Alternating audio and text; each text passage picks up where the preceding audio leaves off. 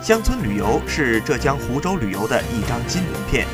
尤其在吴兴区，这里既有山清水秀的桃源风光，又有水脉纵横的江南水乡风情，还有世界丝绸之源、茶经圣地、世界灌溉工程遗产等一系列亮丽的文化名片。如今，吴兴旅游业蓬勃发展。近日，乡村旅游看吴兴全国主流媒体大型摄影采访活动走进吴兴，感受吴兴山水人文的独特魅力。在世界丝绸之源鹿村，村里的绣娘正在刺绣苏绣。